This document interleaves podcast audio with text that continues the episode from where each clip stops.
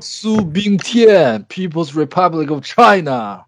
哎呦，好像第五还是第六的样子，第五还是第第六左右吧，已经很厉害了，已经很厉害了。进决赛就已经是的是已经很厉害了。之前是没有黄主任那个进决赛是吧？对，就等一下赛姐姐，等一下看小兵器老师批评他。批评他还用等他来吗？我现在随时可以开喷，我随时可以进入状态。好嘞，不需要人在，直接空对空骂他这事儿是不是太专业了？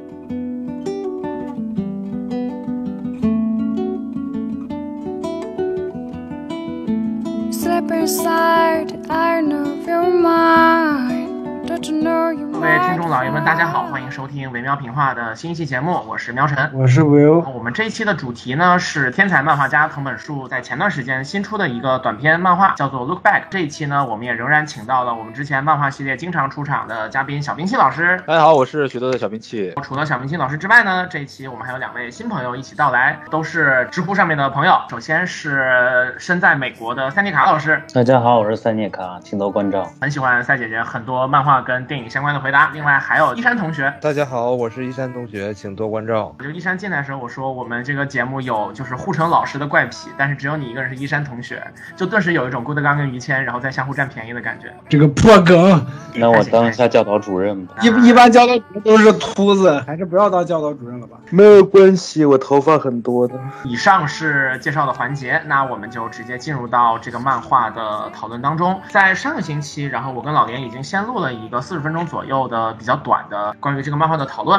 关于漫画情节的大概介绍，在那期内容当中就已经讲完了。那我们就可以直接开始聊一聊这个漫画的感觉了。三位嘉宾，你们每个人对于这部短片感觉是什么样的？三叶卡一般话都比较多，所以我建议让他先来。啊，我的感想就是这个故事算不上非常的新颖，但是。我确实是觉得蛮感动的，因为当时金阿尼那个火灾发生的时候，也和别人讨论了很多。他让我联想到的就是山本宽。我当时看到有一个山本宽去京都动画那边火灾现场献花。了解山本宽的人都知道，这个人跟京都闹得挺僵的，而且是他挺混蛋的。但是他当时表现得非常的。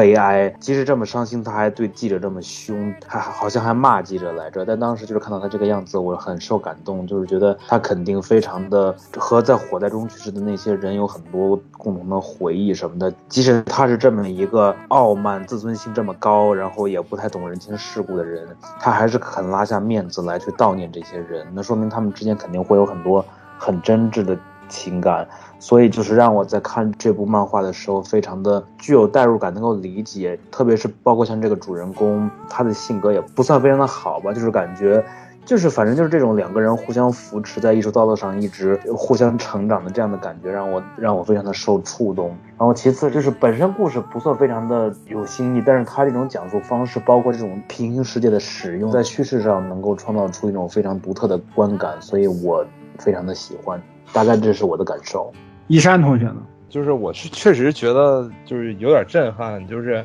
主要在于他这个情感表述上嘛。我觉得是一种通过画的很多就是类似于一个重复的一种镜头，其实在强调一种这种情感。我觉得这个是一个这个一百四十多页的一个漫画给我带来的最大的触动吧，就是你能感觉到他这个感情是非常精。非常真挚的，我觉得这个是一个私人的一个短片，很难得的一个地方，就你能感受到这个藤本树当时一种心境，包括他最后在那个捏他那个好莱坞往事的时候的那个片段，都能感觉到他的那种类似于于那种。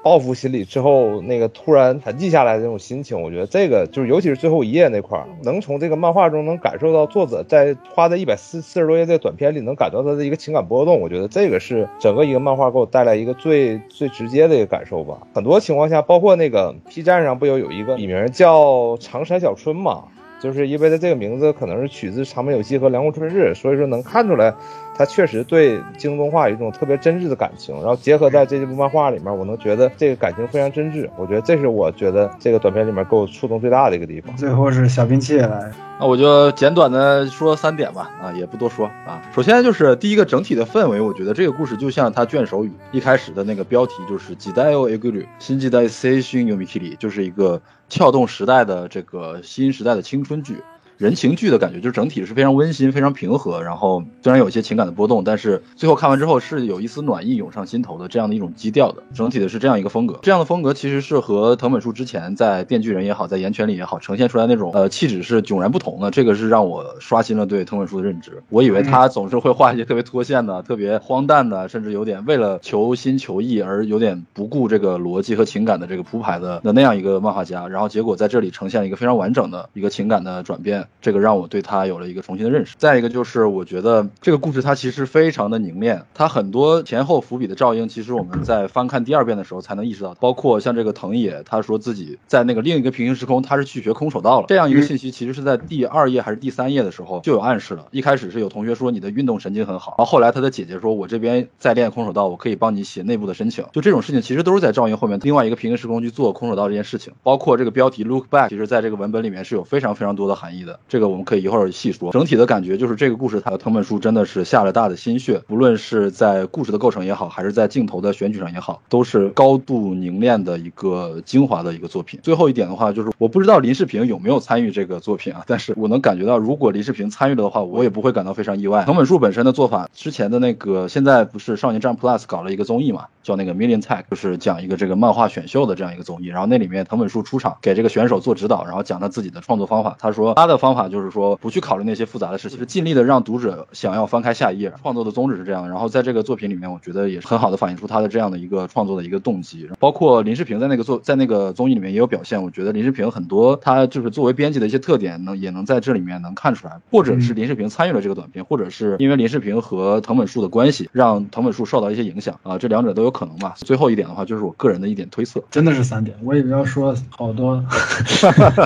是有有说到做到啊！这部短片跟他之前的两部作品，就是《岩泉》跟那个《电锯嗯人《电锯人》，就完全不一样的感觉。这点我我也有这种感觉。再有一点就是，我是觉得就他在这部短片里面，反而是把《岩泉》跟《电锯人》里面他深深深埋在这两部作品背后的那个人情温暖给拿单独拿出来，再画一个这样的短片。就这这些部分，其实在他之前两部漫画里面也有，但是并不是他琢磨最多的地方。咱们之前在聊《电锯人》的时候，就讲到《电锯人》有一个很厉害的点，是在于他一方面展现了精彩绝艳的想象力，就是他对于暗之恶魔的呈现，对于很多地方的画面的表达，还有就是情节上的一些一些人很特异的地方的那种展现，是写的非常的漂亮的。但同时，你从雷赛的部分和其他的很多部分，你又能感觉得到说，他对于正常人之间的人情世故也是很有了解的。他完全知道怎么写一个世俗意义上的大家都喜欢的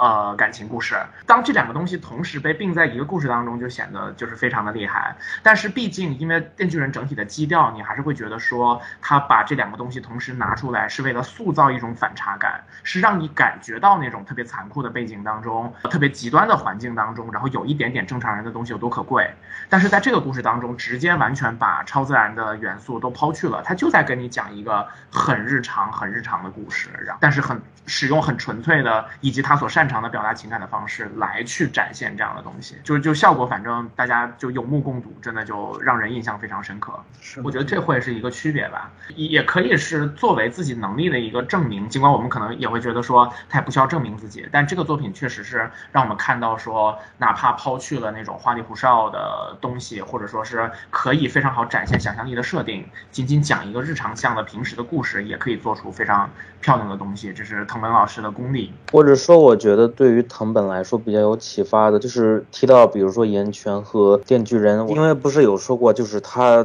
创作电锯人是受了那个弗利库里 FLCL 那部动画的启发嘛。另外两部作品看起来虽然是那种光怪陆离那种非常很奇怪的这种主题，但主旨还是在讲关于少年自身的成长，跟他的这些。启发他的这些作品还是有很多联系的，因为他一部是这个弗利库利，然后另外一部像沙村广明的很多就是偏日常的作品，都是这种就人物的行为很怪诞，但是他的在情感还有思想上的本质其实是非常细腻的。可能藤本他一直是有这样的一种愿望，就是他希望能够讲一个关于成长、关于内心、关于就是关于这这种类似于心路历程的一个故事，所以这一次就是他相当于是舍弃了外表的那些比较抓人眼目的东西，然后直接回归到他最想讲的东西是。另外还会有一个区别，就是像是《电锯人》和《岩泉》里面的情况，我觉得可能比塞尼卡刚讲的行为怪诞还要再往前一层。不过这个《岩泉》的体现更明显，《电锯人》会会稍弱一点，就是那种强烈的痛感。这个人物一直在经受着常人所完全承受不了的巨大的压力和痛苦，然后在《岩泉》当中有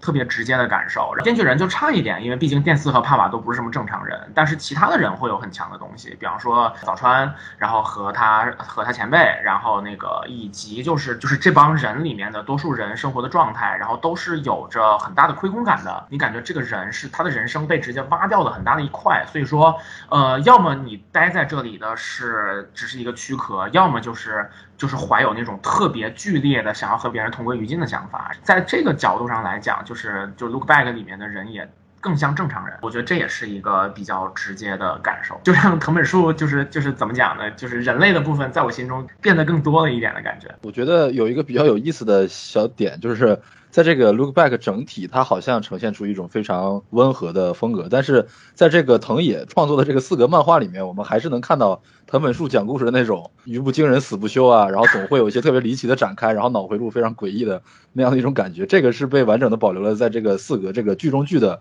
小四格漫画里面的还蛮有意思的，我觉得那几个四格也真的都非常的，就是就是非常的离谱。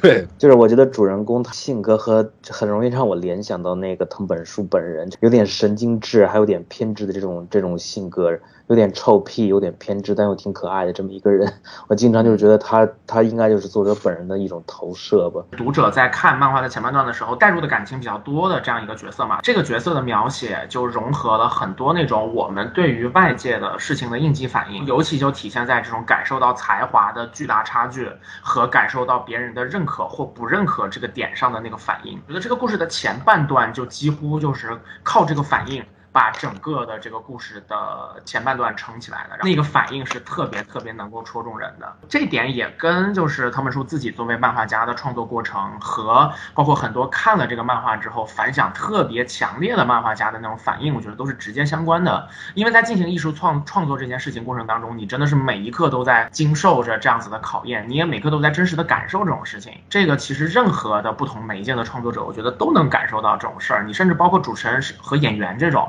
主持人在进行一个谈话类节目的时候，哪边的气氛一沉重，他心里都非常非常的清楚。包括在舞台上演戏的演员也特别知道自己什么时候演得好，什么时候获得到了观众的那种期望。但是又有一些时候，你会在其他人的强烈的才华面前，就有那种真正的无地自容的感觉。整个前半段，我觉得是靠这种感觉，把整个的情绪串起来，然后也俘获了几乎所有的读者。藤野这个角色的话，一方面我是确实觉得他很真实的，包括他因为同学。说金本比他画的好，他心里面生气，然后他那个小表情啊，金本说他是他的偶像的时候，他那个高兴的样子，这个这些反应都确实很真实。但是故事发展到中段，他和金本发生那段对话的时候，我会觉得这个人的性格好像其实是有一点点恶劣。他就仗着金本崇拜自己，然后其其实又有点飘飘然，甚至金本说我要离开你，我要去做自己想做的事情，他都是呈现出一种否定，你不行，你离开我干嘛？就有点要踩他两脚。对对，就其实这个人性格真的不是特别好，不是一个所谓的好人，但是是一个非常真实的人。然后包括他和京本的这种关系。也是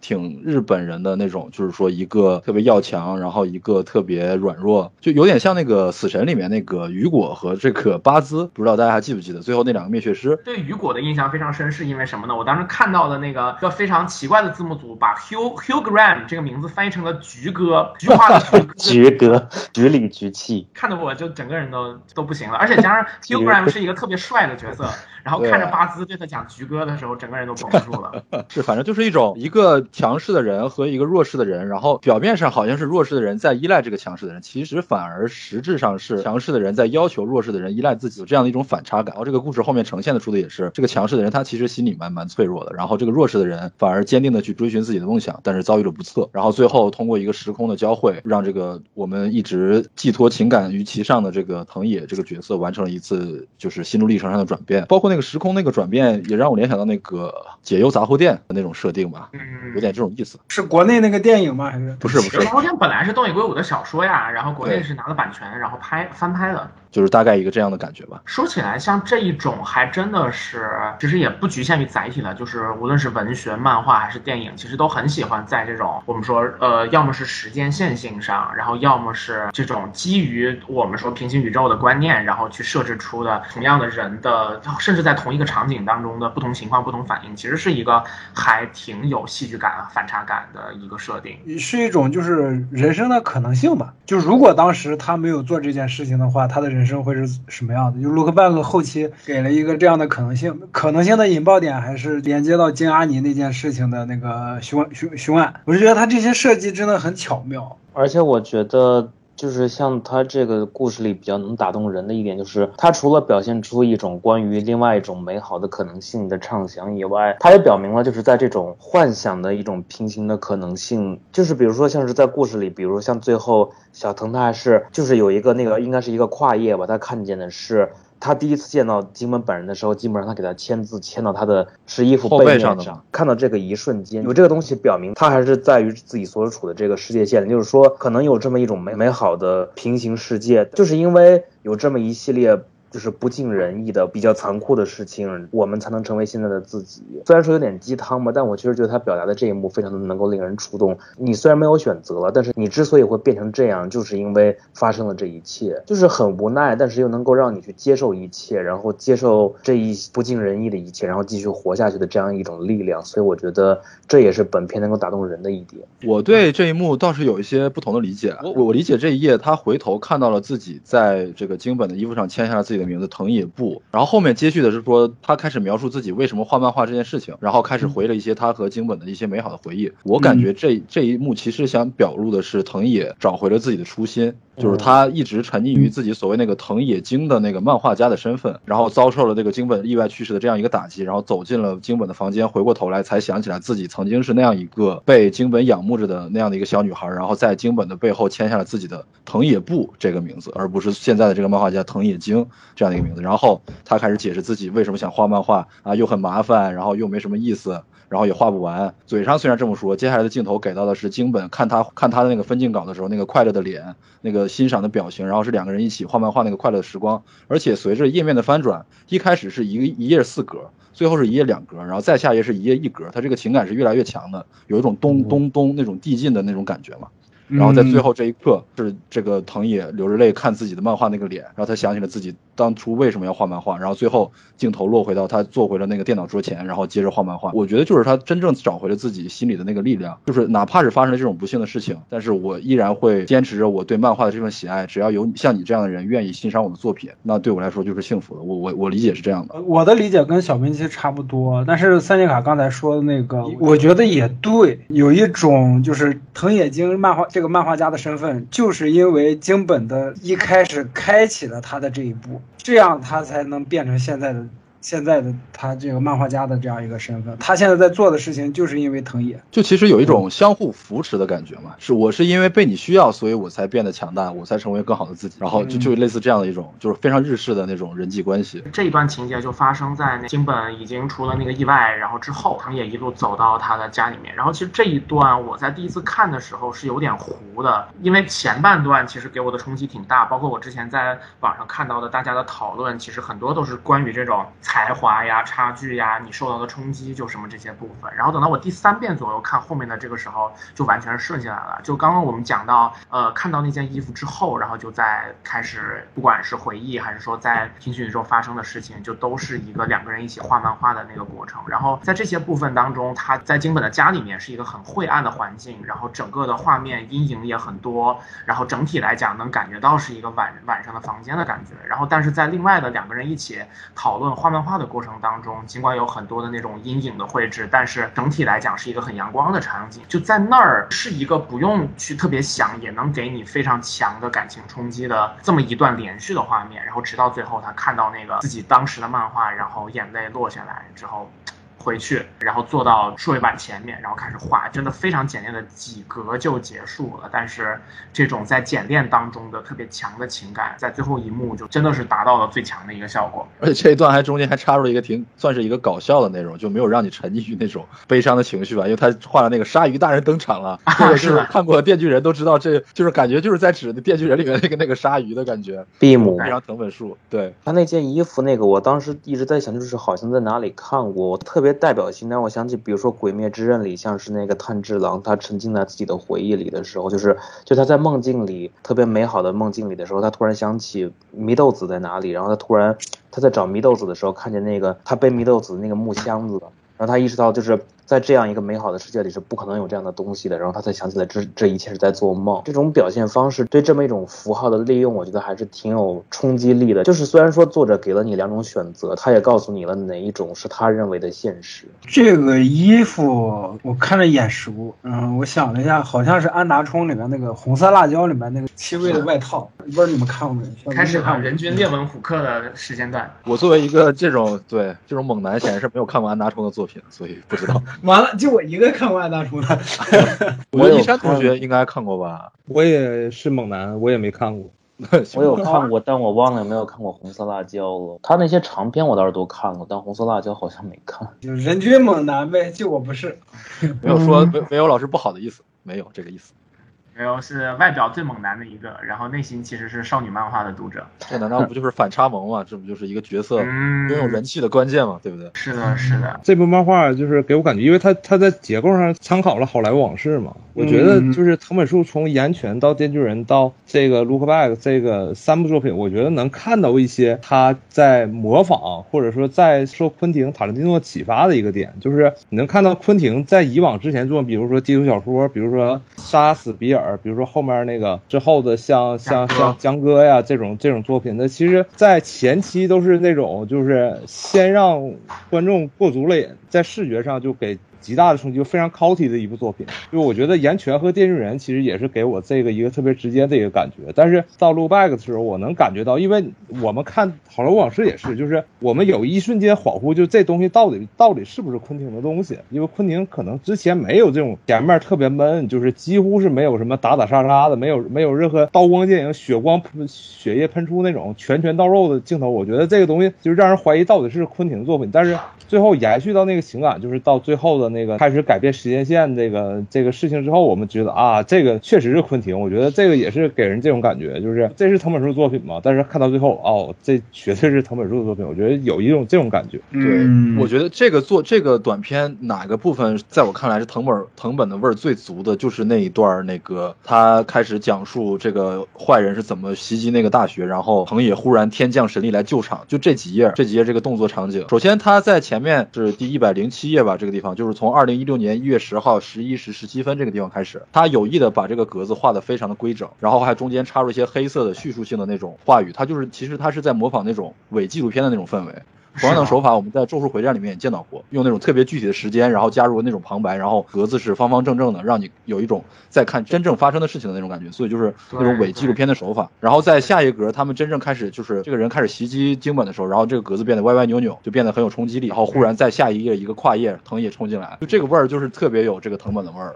一本正经的画一些非常离奇的事情，他前面那种其实就很像那个今日说法的感觉嘛。某某天深夜，那个二十三点十五分，张某、李某和连某，然后一起坐在某烧烤摊前面吃饭，然后就是席间几个人感慨说，当今社会呃实在是太严峻了，不如一起出去搞点钱花。于是他们纷纷开始准备，到凌晨四点，他们的早点摊支起来了，就是这样的一个感觉。是的，尤其是后面的这个方向，然后也也逐渐变成了一个非常离谱的。方向，然后凌晨五时，然后顾客赵某来到早点摊前，然后李某操起一把锋利的菜刀，开始切起葱花。就是这样的，就是有种像刚刚一山说的那种 cult 的的味道。就是他他，你说他画的是正经的事儿吧，他也挺正经；但你要说他画的是一种荒谬的事儿吧，也也挺荒谬的，就游走在一个非常微妙的边缘。所以这这一部分我看来是最有藤本树的味道的，一本正经的干一些傻事，而且他这个确实也像像大家刚才说的，比如说这种 mockumentary 的感觉，就是他从最开始播报这个新闻的时候，很像电视上那种，就是电视上报各种新闻的时候，就是上面在播节目，底下出现一个小条，然后滚动字幕。有这样有那样的感觉。是而且你看他分镜的选取也都是给到那个嘴的部分嘛，这很明显就是在强调说话人的那个那个，就是给他们脸部的特写，也是在那个就是纪录片里面或者说那种真实的记录的时候会经常用到的一种拍摄手法。再到后面动作场景的时候又切回了全身，他他肯定是在有意的制造这种氛围。而且感觉他好像这一幕里，像他这种动作场景，应该是比《电锯人》进步了。我觉得是，就是他感觉这几幅图里的动感是比《电锯人》强很多。因为《电锯人》里那种打戏，我经常都看不下去，又杂又乱。然后第一是没什么动感，第二是非常的杂乱。但是我觉得这一幕里，就是虽然只有短短这么几个动作场景，但我觉得他确实进步了。这样的天才都还在每天在进步。所以其实这个故事，我觉得还是可以比较明确的分成前后的两个部分。然后，但是很厉害的是，两个部分其实是有一个非常明确的承接，或者说情感上的连接的。一方面，它可以它可以直接被切开两半，但另一方面，就这两半其实有有很强的相互照应的东西，而且也两段加在一起，才是一个非常完整的一个人从就是面对了很多事儿，然后直到最后找到了自己的那个心理上的一个落点的这个过程，是一个很完整的过程。And so Sally can wait. She knows it too late as she's walking on by. My soul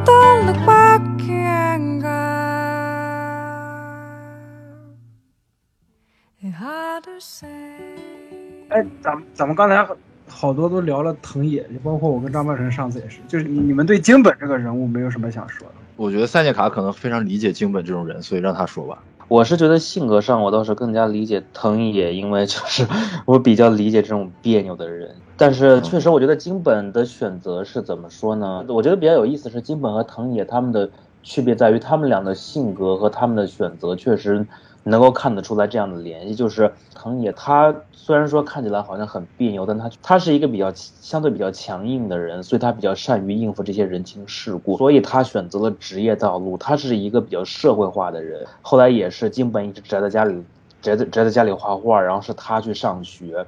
他应付这些职业上的事情，然后金本就是一直一心沉浸在自己的职业道路上，然后即使就是在两个世界线里，他都是就是一心扑在画画上，所以他是一个艺术家，就是这种纯艺术家的这样的一股做派。我觉得这也是他们比较细腻的一点吧，就是看起来好像是两个比较怪的人，但实际上他们的选择、他们的道路都是和他们自身的性格非常契合的。呃，说到这一点的话，其实我还有一个想补充的吧，是也算是一个想法，就是说我们做自己作为人，然后在人格上其实并不是完全统一的一个东西。在荣格的那个心理学里面，其实有 persona 这样的说法嘛，然后其实也被很多的流行文化，尤其是女神异闻录系列给借鉴了。那我自己的感觉就是，可能不会有那么多很具体的细分，但是人首先从格夫曼的拟剧论的角度来看，就是人其实在很多的地方都是在演的，我们在不同的环境当中扮演不同的角色，然后呢，有一些部分会比较像后台，然后我们可以在后台的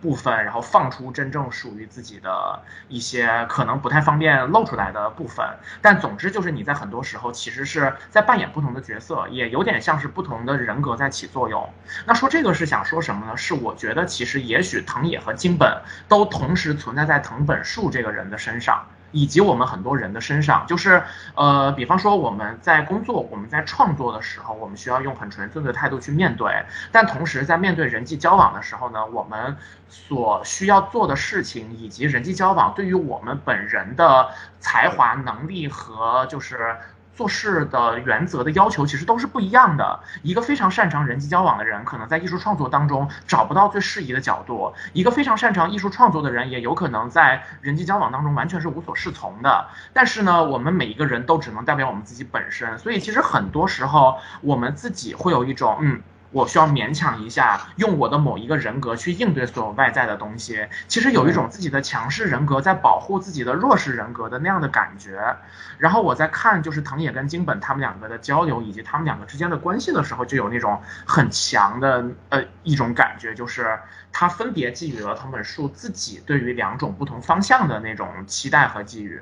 然后就是这些事儿可能同时是存在在一个人身上，就一方面有很强的才华，但是很有才华的自己的同时，没有能够管束自己才华，比方说啊，很简单，最简单的按时交稿嘛。就是就是把漫画按时画出来，然后就交给别人，然后同时还需要跟编辑和除了编辑之外的很多人去去打交道，怎么怎么样的，就这些东西。然后这些东西就需要交给那个比较 social 的那个人格来做。比较 social 的那个人格呢，他同时又会具有一些很强的感应，他能够感觉到说，哦，原来别人的才华也很强，然后会有那种冲击感，也会有自我怀疑。它可以说是同时存在在人身上的各种各样不同的，呃，人格思路和反应的一种映射，然后它变成了一个分别被寄予到两个不同的人身上的这种这这种情况，就包括我自己有的时候也有，因为我最近也要忙很多事情，就是包括可能办签证什么的时候，呃，去做一些那种社会性质很强的一些事儿。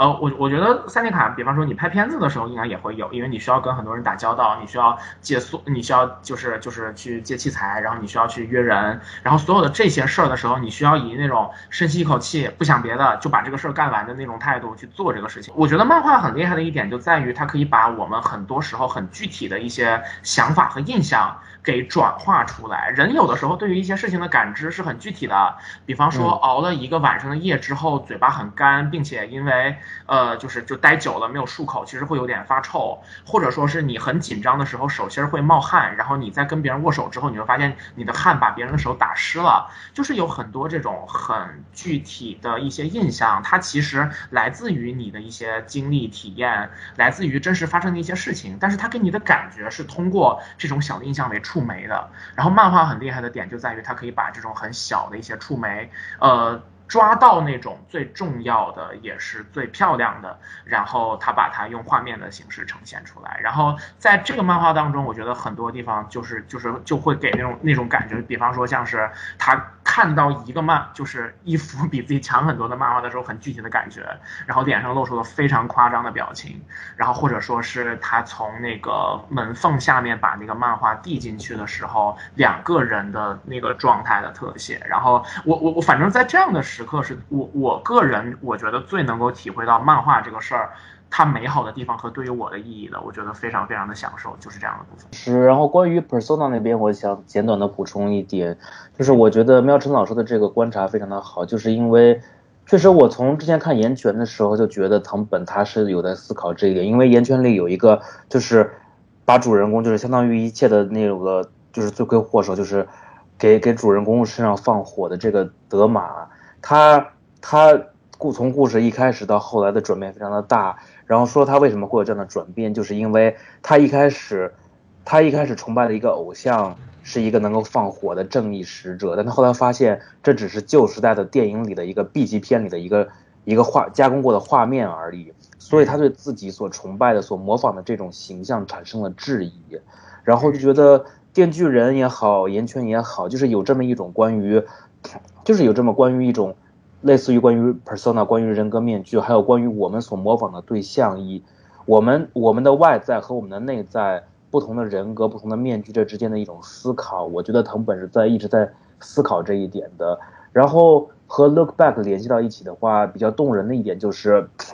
岩圈里提到了，比如说每个人都都有自己模仿的对象，然后在每个人模仿的这种对象对当事人。也许是一种类似于神明一样的感觉，然后在这个故事里，就是金本对于藤野其实也是一种类似于他所在他想成为他想模仿的人，能够打动人的就是虽然也很鸡汤吧，就是感觉是虽然是金本是一个这么。也是一个普通的人，但是他对藤野而言，确实却是一个实际上是一个类似于引导者、精神寄托这样的一个人。嗯，就是感觉即使是一个很平凡的人，也可以成为别人的这样这样的心灵寄托、领导者这样的一样的存在，就是让人觉得非常的有，就是感觉是很其实还是挺贴近现实中的这种人际的相处关系吧。包括刚刚小明星老师有讲到，就是就是藤野其实有性格有点恶劣的那一面，但是就是我觉得他恶劣的那一面存在，然后以及他后面对于那种金本的离去的特别强的那种痛惜，然后以及就是他他甚至在思考这个过程当中得到了一些很奇怪的结论，比方说他如果发生的这些事儿的话，那我当年是不是不跟他说话就好了？金本要是不走出房间，是不是就不会死了？其实就这种很乱七八糟，一看就是日本人的思考方式的，就这种东西，但反而全部都变成了就是到最后把那个情感释放到最大程度的一个触媒的感觉。嗯，就是我觉得藤野和京本这两个角色就是互为表里，就是很难完全抛开一个说另外一个。就是藤野他是一个性格很就是很强势、很张扬，但是他其实反而是有点刚直易折的那样一种感觉。他是情绪波动非常大的，有人否定他，他就不高兴；有人夸他，他就乐得在雨里面手舞足蹈。包括在这个第七十页的时候，金本说我要离开，我要自己去学美术，上美术大学。然后我们看到第一个特写给到的不是藤野的反应，藤野他是先流了一滴汗在脸上，他显然是有点意外这个藤金本敢说这种事情。然后他马上下意识的去否定他，说你这种就绝对不可以啊，肯定很无聊啊什么的。所以就是说他其实心里面他可能是有点应激反应，就是你既然敢说你要离开我，他肯定是不喜欢这种事情的。然后包括京本的呃去世也是给他带来很大的打击。然后反过来看京本，他虽然很懦弱，很不善于人情世故，但是他其实是目标非常坚定的。他为什么要离开藤野？就是因为他想要画更好的背景。他看到了一本叫做什么背景美术的世界，他被这里面的画打动了。然后包括他也听到这个编辑说，希望能把这个画面的质量再提升一些，所以他立下了这个目标，他想要为藤野做更多的事情。然后而且在另外一个时间线，他没有和藤野相遇，但是他依然打开了这本叫做《美术背景的世界》的这这本书，而且同样因为这本书，然后去考了这个美术大学。所以就是说，不管在哪一个世界线，他都是同样的一个性格，他的目标都是一致的，他是一个非常稳定的、非常坚定的这样一个人，就和藤野形成了一个嗯鲜明的对照吧。然后在这个藤野藤野的回忆里面，他提了一句说。京本也是看了我的，看着我的后背成长起来了，这应该是在第八十三页吧，我不知道中文这句话是怎么分的，翻了。然后这个日文的话就是瓦塔西诺塞纳卡米德塞丘斯伦等啊，啊，就是说看看着我的后背成长起来了，这个就是在照应那个 look back 嘛。然后但是藤野虽然在这个时候这么想，反而到了故事最后的时候，他是回过头看到了他在京本后背上签了自己的名字，他其实是在看着京本的后背，嗯，他以为他以为别人是在看着自己的后背，但其实他也时常需要看别人的后背，两个人互相扶持、互相成长，这才是一个完整的一个故事，或者说属于一个完整的一个人。就是这两个角色这样互补的感觉，是我觉得就特别好。这两个角色也是给人这样的一种，就是需要互相对照着看，才能明白就是各自的意义的这样的一种存在。是确实 look back 除了就是回头看之外，还有就是 look 别人的 back 的这样的一个意思，哇，妙啊！对，日式英语，是的，是的，真只是英语。而且 look back 其实还有一个意思嘛，就是这个漫画里面多次出现的那种固定机位，拍那个人的后背，嗯拍这个嗯漫画家在后背伏案作业的那个那个画面，那也是 look back。还有这是的层这层，还有就是呃时光回溯也有这个意思，反正就有很多意思了。对对对，就真的是藤本树在第五层甚至第七层。然后那个 look back 还有一点，就是因为漫画中也提到了，除了 look back 以后啊，然后在画面中也有动它，然后后面还有啊。in anger，、对，就是的，是的，它连载是那个绿日不是绿日去了，那个 Oasis 绿洲比较有名的这首歌叫 Look Back in Anger，嗯。就这首歌其实一个一个最开始的一个一个想法是一个形容一个，就按说法是那个连姆去脱衣舞俱乐部，然后有一个塞利的人给他讲的一个故事。那实际上最后演变成就是在那个那个那个叫曼彻斯特，曼彻斯特不出现那个那个恐怖袭击了嘛？不袭击。嗯然后在那次曼彻斯特那恐怖袭击之后，然后那个绿洲就是在现场、唱了一个《东东路白银秧歌》，然后这歌就突然变成一个叫就安抚大家在一个那个那个灾难之后的一个情绪的一首歌吧，就是哦歌慢慢演化了嘛。其实这句话也是这首歌其实也表示了，也能象征着就是在京东大火之后，然后藤本树想传递这种一种情绪在里面。我觉得其中也有这个意思，我就作为补充一下啊。嗯，是的是的，是的，因为你看那第一页就有动它，你看第一页就有动它，就是老师旁边这张纸旁边就有动它，然后后面还有一个 in anger 的单词，然后连起来就是 don't look back in anger。嗯，那个动的是在第一页，那个 in anger 是在最后一页，它就是哎，对对对对对，连在一起。或者我觉得能把两种意思串在一起的，就是像小兵器刚才也提到的，说的是金本在两个世界都是他都是金本，都是做了同样的选择，但是藤野是他是受金本的影响才会变成一个专业的漫画家。所以就是觉得，嗯，就是把 Look Back 和 Don't Look Back in Anger 这两者连在一起的，就是这两个人相遇了，所以我们认识的藤野才是现在的他，就是感觉他也是想传达一种，就是哪怕是有这么一种另外一种存在，你也不应，就是你要回顾过去，但是你也不要沉沉湎于对于过去的一种假设和空想，你要背负着就是死去的人的这样的一种。就是你，你会是现在的你，是因为你和他相遇了，是因为他对你的影响，所以你要背负着他们继续前行。所以我觉得这是能够把两者联系在一起。这个其实也是赛姐说，这个也是其实我对这个漫画感触比较大的一个地方，就是那其实我们能感觉到这个藤野的情绪变化，就是在藤野那个后面开始练空手道的时候，就是就是那个动作画面的时候，其实我们能感受到，就是如果就是有时候我们会问自己，在人生中就是如果我要选择那条道能多好，比如说我会问自己，如果我从小坚持打篮球会怎么怎么样的，但最后其实当藤野看到这就是那个那件衣服之后。呃，其实就是转变了情绪，然后最后回到自己的座位上，然后去画画了。就是其实我觉得这也是一个一种坚定信心的感觉吧。就是不要再想 what if，或者是想如果我能坚持怎么怎么样，这其实就是做好眼前的事儿。我觉得这个其实对我感触也蛮大的。就这个漫画里，就真的还挺温情的。就就就整个聊到后半段，然后我 其实有一种挺强的那种，就是终于画了一个有些温暖的故事。尽管说，当然里面也有很很 很。很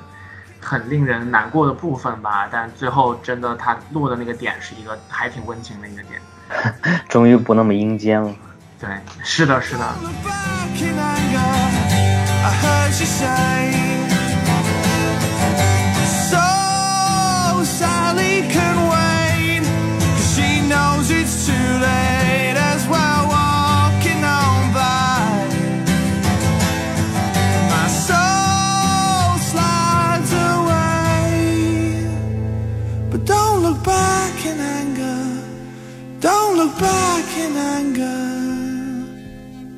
我记得就是在中学的时候，那会儿因为正好又是《f a Zero》在播出，然后还有小圆，就大家对轩辕玄这个名字应该是，就我那一波看看动画的朋友们对这个名字印象都很深。然后老徐就一直说自己想要画一个充满温馨的爱的故事，然后就整的一次比一次阴间。爱的战士，对，爱的战士，刚好小圆也是十年前了。那小圆之后，轩辕玄确实好了点，症状好了点。哈哈哈。然后就之后是比如说像哥斯拉呀，像那个那个假面呐，其实都走了好了很多，症状有所改善。不知道藤本树这次能不能有所改善，反正。我其实还真不太希望他有所改善，比方说我也不希望，我也不希望。我觉得藤本树是非常罕见能看到一个漫画气少年漫画中能感受到作者性的一个一个一个一个漫画家，我觉得这点挺不容易。确实是对，非常独特。能够让我们有这么深的这种作者性的印象的，可能真的屈指可数。也就而且就都是我们放到非常高的位置，像富坚义博这种人，可能才让我们这样子去聊。是的，富坚义博或者荒木飞吕彦，类似这样的人。嗯，是。但是富坚义博给人的特点是什么呢？就是我们能在他漫画中感受到成长，就他自己的成长。但我我觉得我在藤本树的漫画中感受不到他的成长。我觉得他一直都是这样。哈哈哈嗯，就是你会看到，就是在幽白书后期，你就发现福间怎么突然间进化了。就是我们，我觉得我在藤本树作品中感受不到这个、这个、这、这、这、这种特殊的感受啊。包括潮与虎，我也能感受到他他的一种那个作者进化，但是藤本树一直没有这种感觉。我觉得他一直都是很成熟，除画画风或者画工精进这个我们另说，但是他在故事塑造或者在在那种情节设置上，我觉得他一直保持中那种比较。怎么说比较靠他的感觉，或者是，或者说青涩，或者什么，或者是没被没被什么商业所摧残那种感觉。我觉得他他他确实有这种感觉。就他们说看不出来就是说先不算画面的部分。对，我觉得超越不画画面部分，我觉得他就是我们感受不到他的心境的成长，明白吗？啊，我觉得啊，对我是这时候，我就觉得他他他来来的时候就。不过这个是因为他一开始水平就太高了，就是他一开始演拳那会儿就已经实在不是正常人了。对他已经，他那时候已经不太、不太、不太像那什么了。对，大家在这个他这三部就是《岩泉》《电锯人》跟《Look Back》里面感受不到他的成长一很大一部分原因，就就是因为特本树出道即巅峰，一出道就是这个，就是起点太高了。嗯，丫已经是完全体数码宝贝了。对对，他始终保持这种特质，我觉得这个点是很难得的。我觉得这点很难得的。嗯，不过我觉得他而且不下滑。我觉得，我觉得大家可以一个一个讲，不用这么着急啊。可以猜个拳，是的。我出石头。我我就是之前我们在聊岩泉和电锯人那一期的时候，其实有讲到，我觉得他有前进的一个地方。其实刚刚也有提到，就是说在岩泉当中所展示的大多数人都不是正常人，以及他们的生活状态，他们面对很多事情的思考方式都不是正常的。然后你看这些不正常的东西，当然非常爽。你是说这些人，无论是他天生反骨也好，还是他经受了极其剧烈的疼痛也好，就是这些。确实是挺爽的，但是你会觉得，嗯，这个故事可能跟我还是有点距离感，至少我没有生活在那样的世界里面。但是《电锯人》就是磊赛那一段是特别集中的去体现，就是藤本树他在这个漫画里面展现，他知道正常人类是怎么过日子的，而且也知道正常人类喜欢什么，而且他也不觉得正常人类喜欢的东西是庸俗的。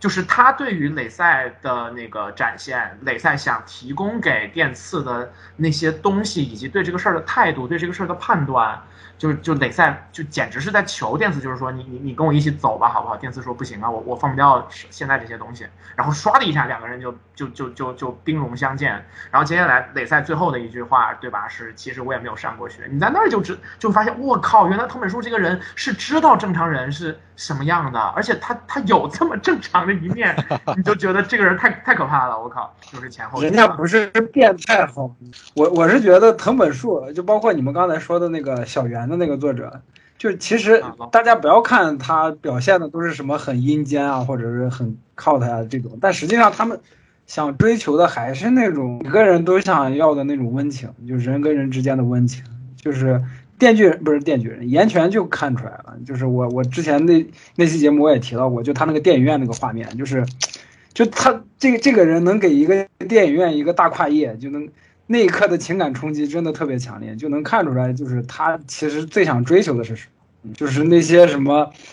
呃，掉肉啊、血啊、血呼啦嚓的肠子啊，就只是他的个人兴趣。刚刚连老师提到这个点，我就稍微联想到一些别的事情，就是我觉得，就是一个漫画家，他毕竟是要用画面来讲故事的嘛，他的这个画面的展现是非常重要的，所以我觉得一个好的漫画家，我们评判一个漫画家好坏的标准，就是他是否。能够在我们的脑海中形成一种那种单靠画面就能传达出那种氛围，像刚刚林老师讲那个岩泉的电影院那一幕，我觉得就是藤本树想要在这个故事里传达的东西，然后也确实被读者所记住了。当我们提到岩泉的时候，很有可能就会第一时间想到那一面那那一幕。那么这个 Look Back 里面，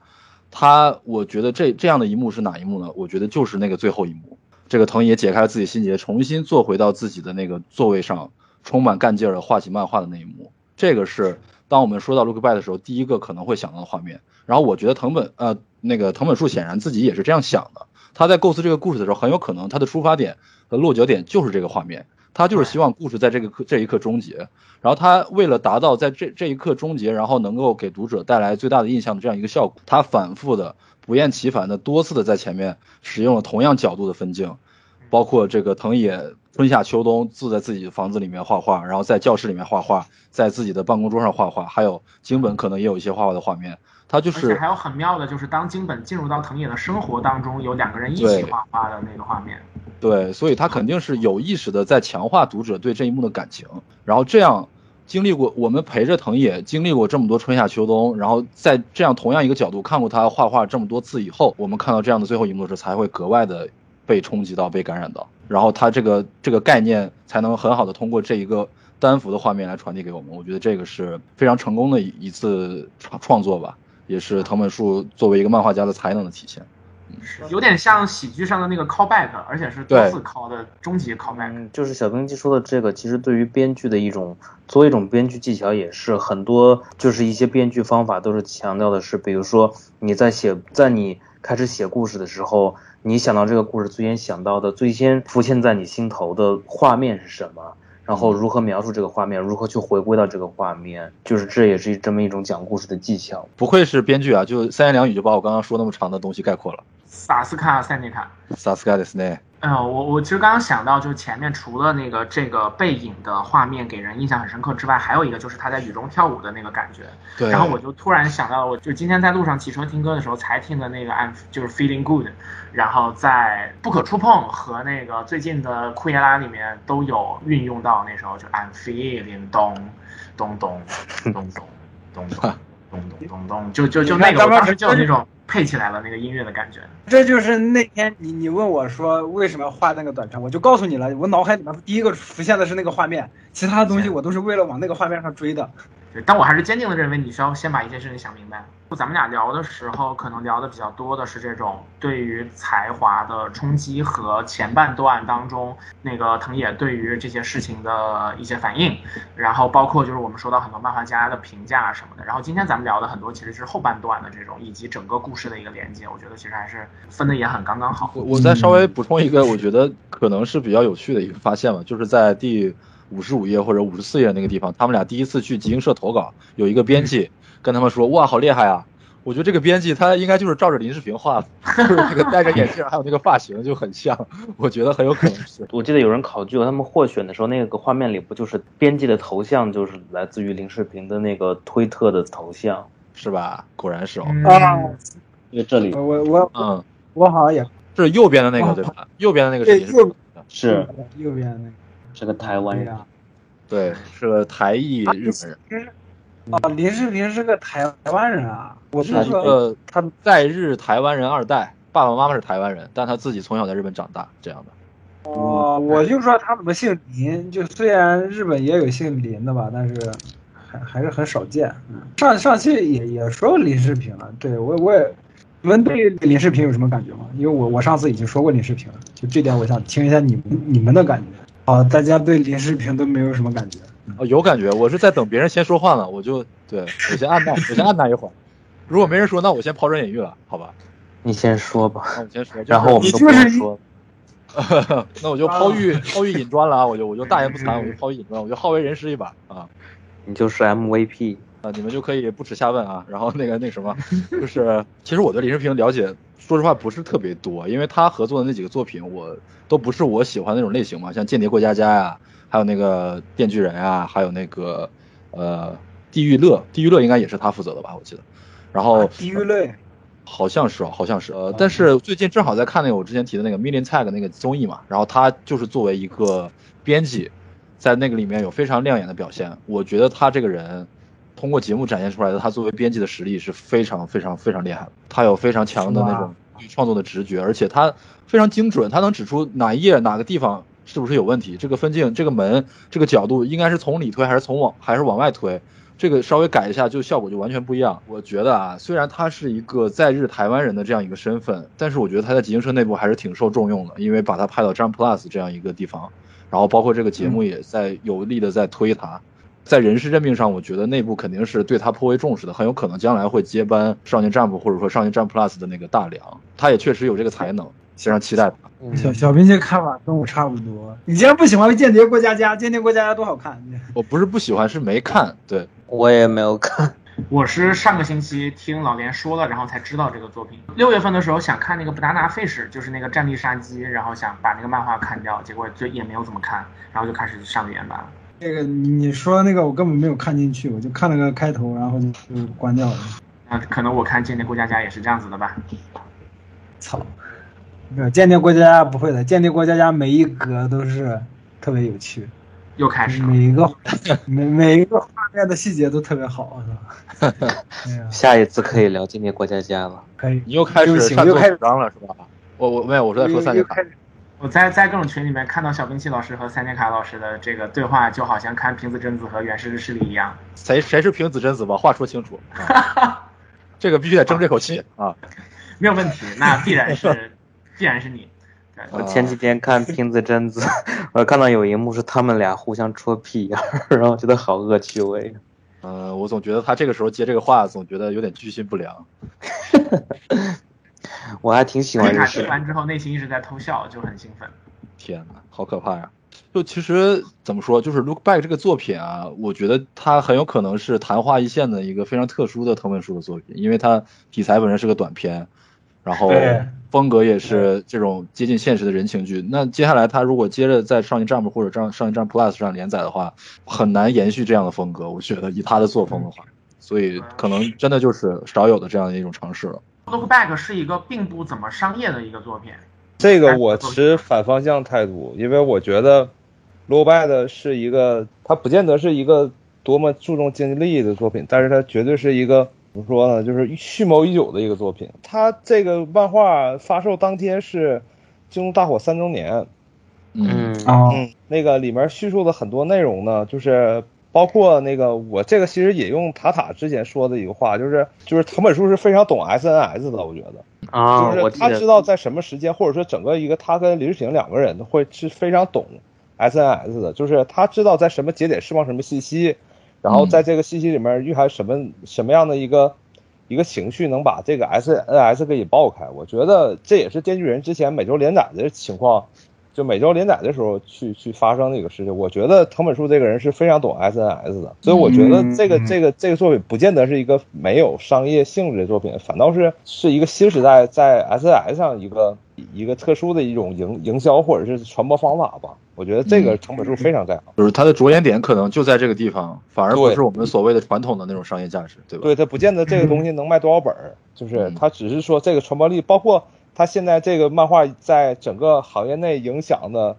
那个怎么说呢？就是引领潮流能力，或者是引领话题能力，我觉得藤本树现在属于独一档。确实，确实，确实，确实。嗯所以我觉得这个我持相反的观点嗯啊，就可能嗯可能这个更偏流量一点。我觉得这次这次那个 u b 是赚足了流量啊。对，用“流量”这个词真的还挺合适的，就是。哎对但怎么讲呢？我觉得它它是一个，就是各方面意义上来讲都还挺积极的一个事儿。对，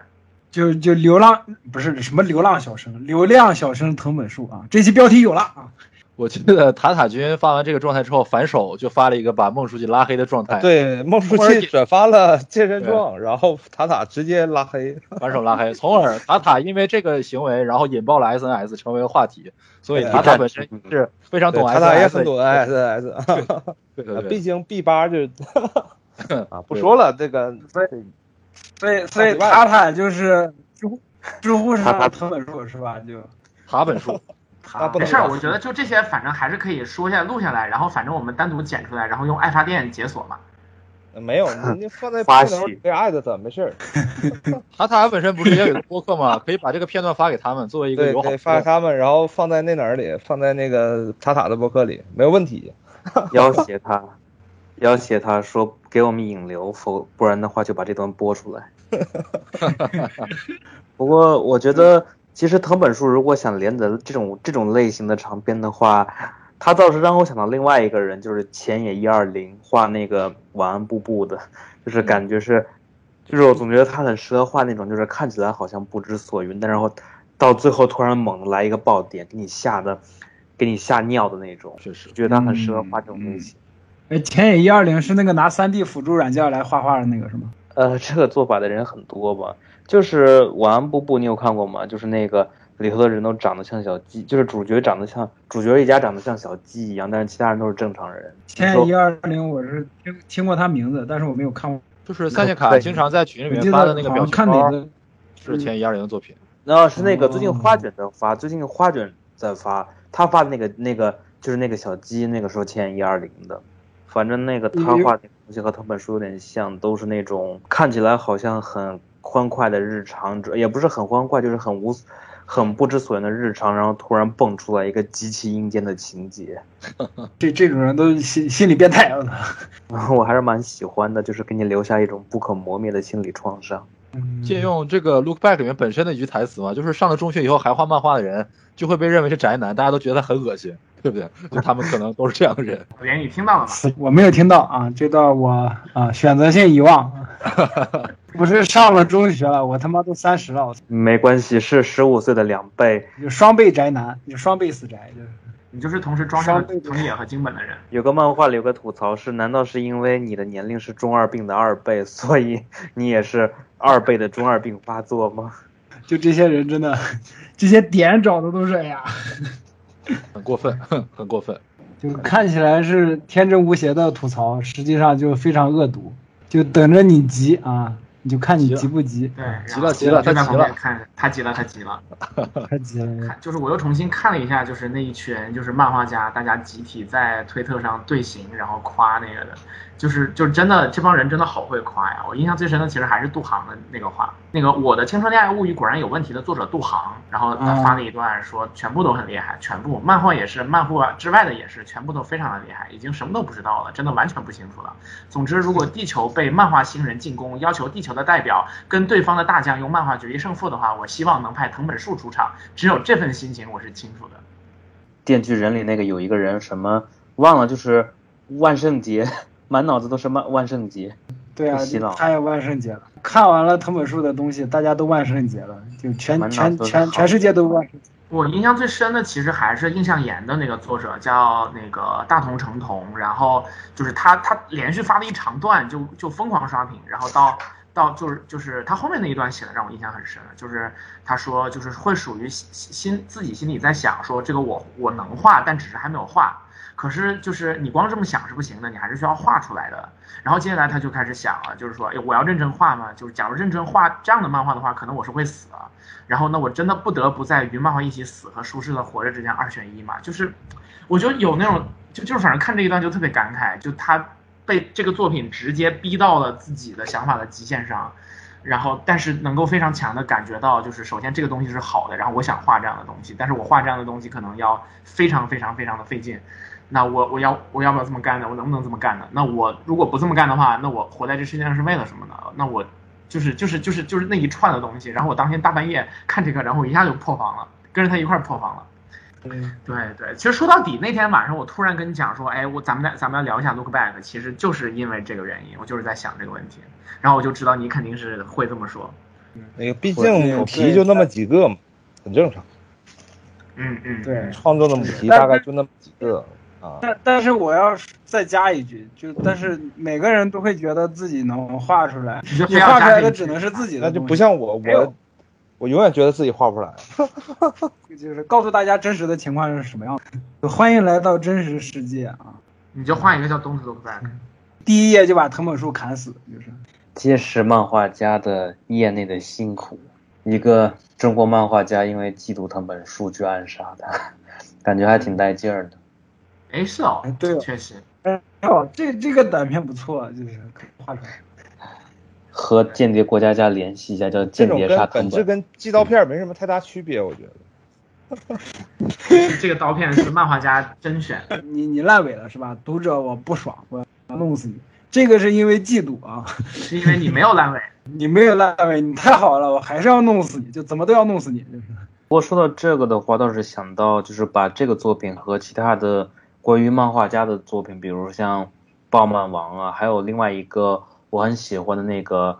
呃 Haro 呃那个 Haro 做实的这个作，他有一个部部作品叫做叫做 Lin，然后跟这些作品对比一下的话，就感觉这部作品它好像在漫画家的人际关系上描描绘的也更加真实吧，就是就即使是是一对搭档一对组合，大家还是会有意见分歧，会走上不同的道路，然后对对，就感觉这一点还是蛮也是挺独到的一点。大家想法还是不一样的。或者哪怕大家都在做自己想做的事情，都是大家都喜欢一样的事情，每个人的追求还是不一样。比如说像藤野，他其实他很多细节上反映出来，他是一个在故事这方面和构思故事很有才华的人，再加上他也很仰慕这他，他很享受这种被人仰慕的感受，就是他是一个非常。怎么说呢？他是类似于这样一种，他这种性格很适合像一个明星一样被人被人仰慕着，然后与人互动的，活在这样的一个与人互动的世界里。相对来说，金本就是更加适合那种，就是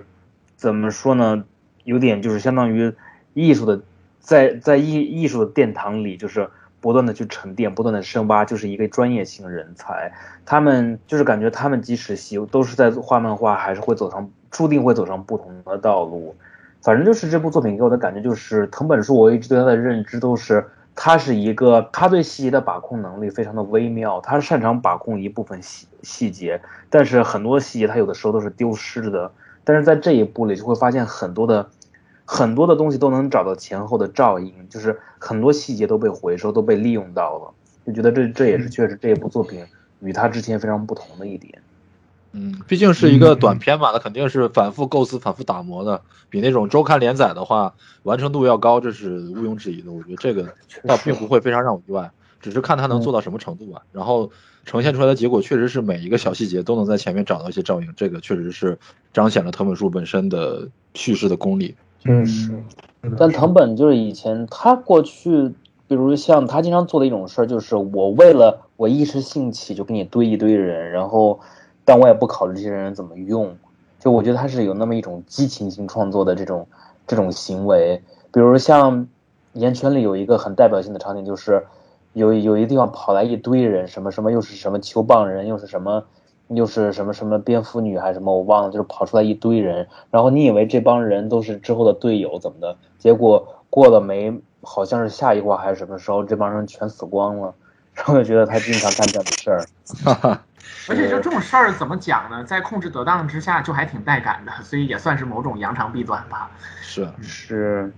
不过，即使是《电锯人》里也有这样的，就是感觉，比如说像很多人都在问，像东山小红这个人物，他到底是来干嘛的？就觉得这个人物，他虽然出场了很久，然后也也活到了最后，但是很多人还是在想，这个人物他到底是为了干嘛呢？就觉得藤本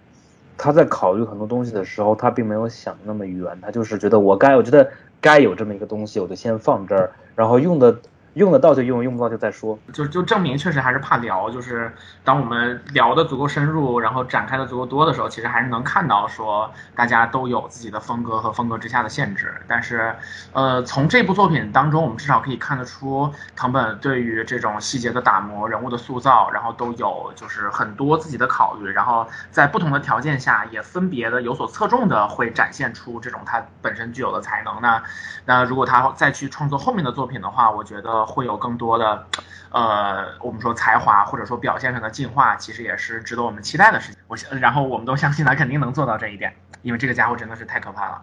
好像主要是这些了。那大家还有什么想要，就是比较想要补充的内容吗？我觉得我想说的点基本都说完了。对，这这它确实是个短片嘛，然后主要的部分，然后以及背后所承载的东西，咱们也差不多都过了一遍了。嗯，我好像也没什么了，全程都在现炒现卖。我也想，我也没什么其他的了。啊，同前两位，想看小兵器和三剑卡在线吵架。嗯，算了，算了吧，算了吧，我不行，不擅长当面跟人吵架。我我不擅长当面跟人吵架，我这个人。那下次。哈哈，其实可以的，其实可以的啊，没问题。算了。我怕把事，你今天没少怼，没事，我怕把他骂哭了。嗯，不至于，不想跟东北在线对线。不是，其实其实这个事儿是这样的，我认真开诚布公的和呃三位讲一下啊，就是我我和三叶卡就是如果就是当面交流的话，其实我觉得还好，就不会我我不会因为他说什么话很生气，但是我就是看到他发在微信上那些文字，我就会一股无名火，我他妈这个人怎么这么他妈的滴滴。我就我就替他替不打一处来，我也不知道为什么，可能他的我也不知道为什么他总 Q 你。对啊，就服了他。你这你怎么想的？你今天这个三位都在呢，你都做个见证，你说说你到底怎么想的？怎么想？就是觉得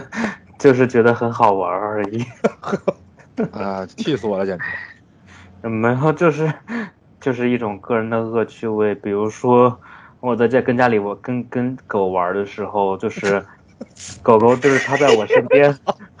它在我身边好好好的待着，我会觉得不足。但是开始了，开始会想欺负它，让听它就是就是狗被欺负的时候会发出那种就是那种呜咽的声音，那种嗯嗯的那种声音，然后我就会觉得有点 就是有点欲罢不能的感觉。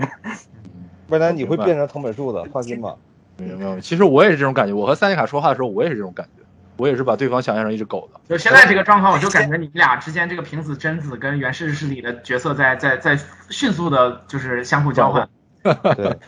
两个人都在争夺着念出“倒下吧，蜜福”这句话的，就是机会。是啊，我在从你还在你妈子宫里面的时候就已经，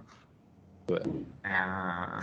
哎呀，太有那味儿了。看两方谁能获胜，成为爆豪这个角色。为什么是爆豪呢？不要当爆号，我才不要有这么好的发小。最近这两年会有更多的一个感觉，就是我看的作品逐渐的从就是因为中学的时候看漫画动画比较多，大学之后就变成看电影和呃欧美的小说什么的，然后会逐渐感觉到就是那种大家思维方式的不一样。然后我觉得很多日本漫画里面都有一些就是很奇怪的小心思，然后日本人真的很喜欢关注这些奇怪的小心思，但是到最后又会发现，嗯，当你接受这些小心思是人性本身的一部分之后，然后如果这个作品能够找准那个位置，仍然把叙事的主要方向倾注到那些人类共通的情感上面，然后日本人拍出来的东西就会很好看。嗯，是然后是在看《岩泉》和《电锯人》的时候，就都有那种很强的那个感觉，就是中间有一些部分觉得不行，太变态了，但到最后就是嗯，可以可以，果然还是一个很不错的东西。或者我觉得这也是社会文化的不同吧，就是感觉，特别是结合个人的一些感受，比如说你想把日本的一些东西改编到其他国家，特别是欧美这种地方的语境里的时候，你会发现这个日本人他们的行为为什么有的时候觉得非常的异常的扭对，曲，形式逻辑根本就是没有办法复制的。是其实尤其是男生之间的互动，就会看起来显得 gay gay 的，就是有点男同气息特别重。对，嗯，男同性在身边，哦，对。这个点我刚刚忘了说了，就是这个短片其实有一个特别好的一个点，就是他把主角设置成了两个女生，嗯，就是如果是两个男生的话，集体局气，对，如果是两个男生的话，你是无法想象两个男生就会像景野跟藤本一样这样说话的，确实，确实，确实，就是就是这些细腻的心思就不好体现，你知道吗？就是如果两个男生的话，就是哦你要走啊，那你滚吧，就这种感觉，就不会像不会像两个，就除非喝酒喝到断片儿之外，都不会说这种话的。对，是啊、是啊那那段录音，那段录音要当彩蛋吗？张妙晨？算了吧，算了吧，算了吧，算了吧，算了吧，算了吧，算了吧，算了吧，算了吧。什什么录什么录音？给我就是打五百万，要不然我就把当当 彩蛋的话，可以我们内部先听一下吗？就 哎呀，我靠！是求婚了吗？你问问张大成能不能内部听？我们在一起吧我们我们录一辈子，我们一辈子都要在一起录播客。祸从口出呀，真是。那那那太可怕了！太可怕了。我个人的感觉就是日本人他们的情感啊，他们是有一种有一种默契在，他们默认的那种人际关系是说我为你着想，你也为我着想，但是大家都不说这个事情，所以他在作品里面描这种描绘这种无言的默契的时候，他还有以这个为出发点去描述感人或者悲伤的故事。如果两个人恰好都默不作声的在为对方着想，而且心意想到一块儿去了，然后这个事儿就特别好，这个就特别感人。如果有一个人往对方着想，另一个没有对方着想，或者两个人。想的方向错了，那这就是一个悲剧，然后就会让人觉得特别难受。他就特别擅长描绘这种，就是啊、我应该为你考虑，你也应该为我考虑，但是呢，我不说我应该为你考虑，你也不说你应该为我考虑，就就这种特别微妙的东西。就是比较现代语境当中的那个流行文化，日本的就是比较优秀的作品，呃，小说也好，日剧也好，其实都是这种东西。然后它打动人的点，其实就是那种无言的，但是坚持很久，甚至最终显得很磅礴的那种努力，就就很打动人。对，然后恰恰就是日本人特别擅长搞这种东西。对，而且在影像化上，他们都用一种非常偷窥式的形式去呈现给观众，就是观众有一种偷窥感，就觉得我们干的不是什么正经事儿。就是观众这个角度来说，日本在那种机位设置上是非常私人的，就是